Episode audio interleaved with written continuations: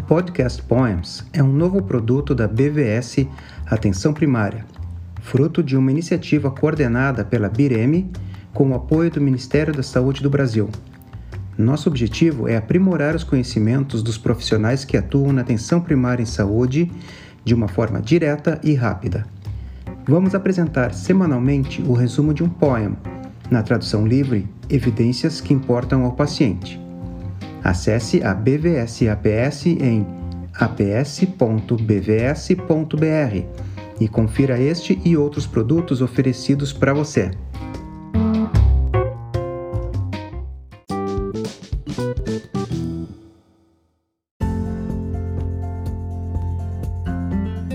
Olá, eu sou Luciano Duro, médico de família e comunidade, mestre e doutor em epidemiologia.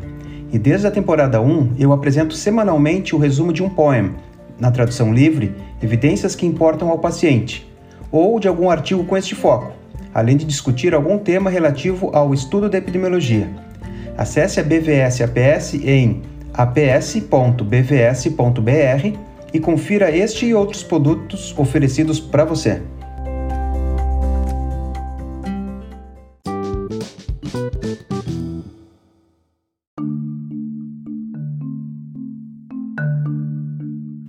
Episódio do podcast Poems da BVS APS, eu vou apresentar os resultados de uma revisão sistemática da Cochrane, publicada em maio de 2021, atualizando uma outra feita em 2015, demonstrando os resultados do uso de antihelmínticos em massa para gestantes, a fim de proteger contra infecções oriundas deste verme pelo solo. Também vou aproveitar e comentar um pouco sobre como uma coorte pode ser criada e pensada, em termos de temporalidade. Será que toda coorte é prospectiva?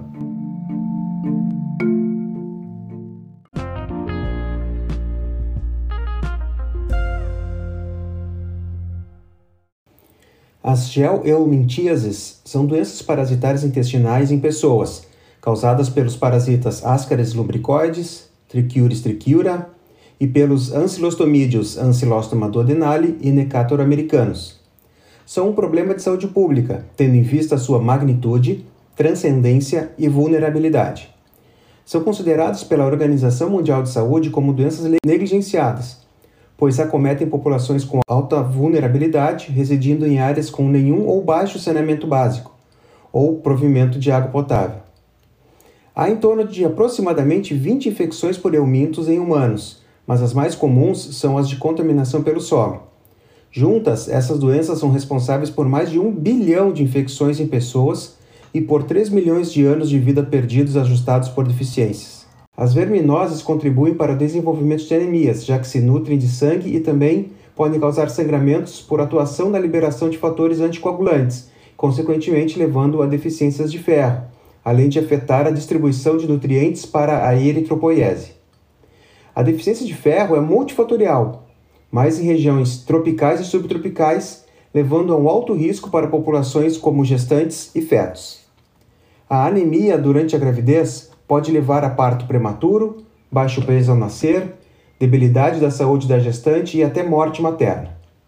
O tratamento antihelmíntico é considerado o meio mais eficaz de controle da mortalidade e morbidade por helmintoses intestinais e já foi considerado importante estratégia na redução de desfechos indesejados, tanto na gestação quanto após ela.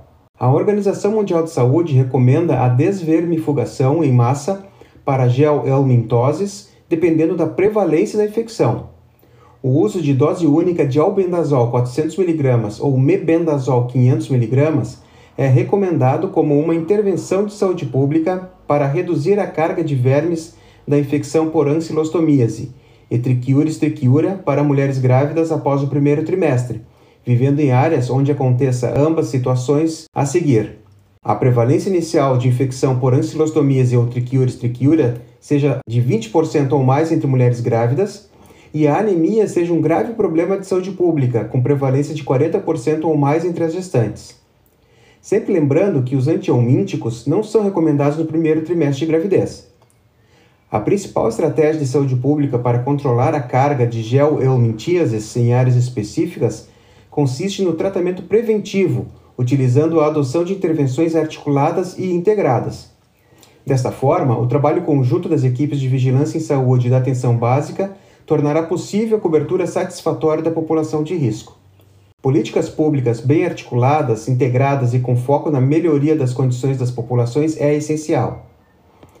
Essa revisão não busca cobrir toda essa complexidade, pois seria praticamente impossível, mas usa como foco principal uma intervenção simples, barata e factível, que é o oferecimento de vermífugos a todas as gestantes a partir do segundo semestre de gestação. Confere aí.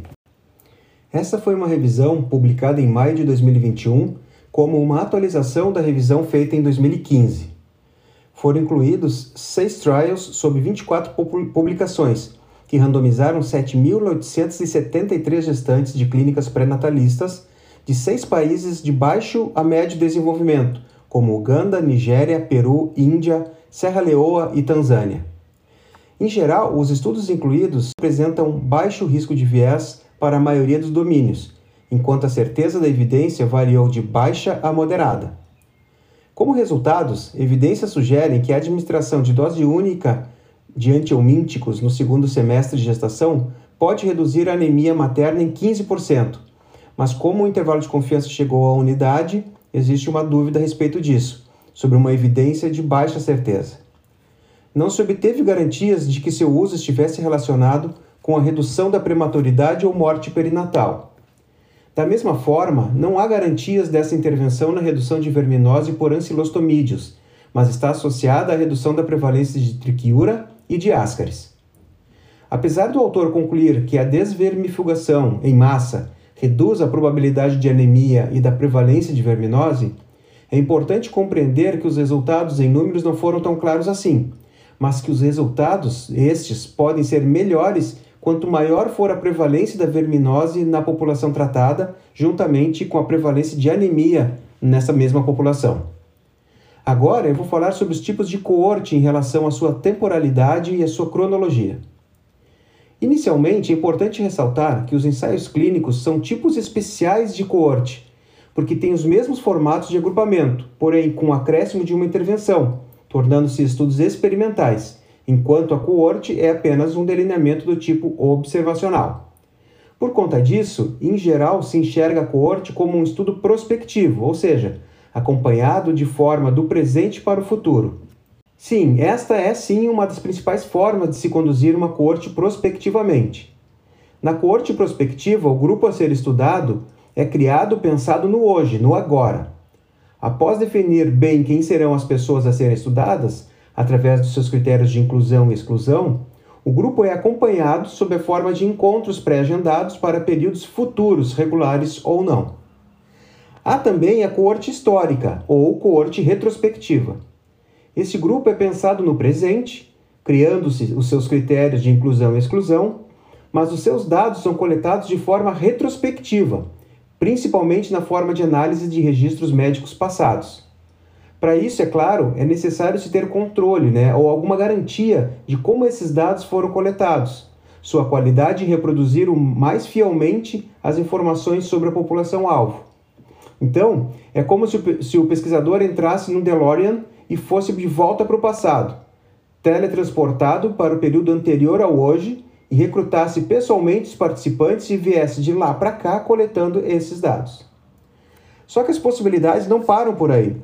Pode haver uma coorte ambiespectiva, ou seja, criada hoje através de dados coletados no passado, sendo assim retrospectiva, e acompanhando essas pessoas durante um tempo a mais de forma prospectiva no futuro. Essa é uma forma de se aprimorar, de dar mais informações sobre a história das pessoas estudadas, e com isso obtendo-se informações mais detalhadas sobre relações de causas e efeitos. Difícil, mas factível. Bom, espero que tenham gostado desse episódio da nova temporada do podcast Poems BVS e APS. Façam seus comentários nas páginas da arroba Bireme ou mesmo nas suas redes sociais com o hashtag podcastpoemsbvs. Até a próxima!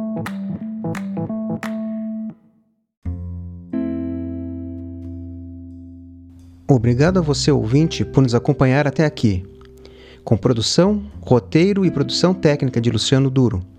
Nos siga nos principais serviços de streaming para ouvir este e outros episódios do podcast Poems da BVS APS. Terminamos aqui um episódio do podcast Poems e esperamos você no próximo.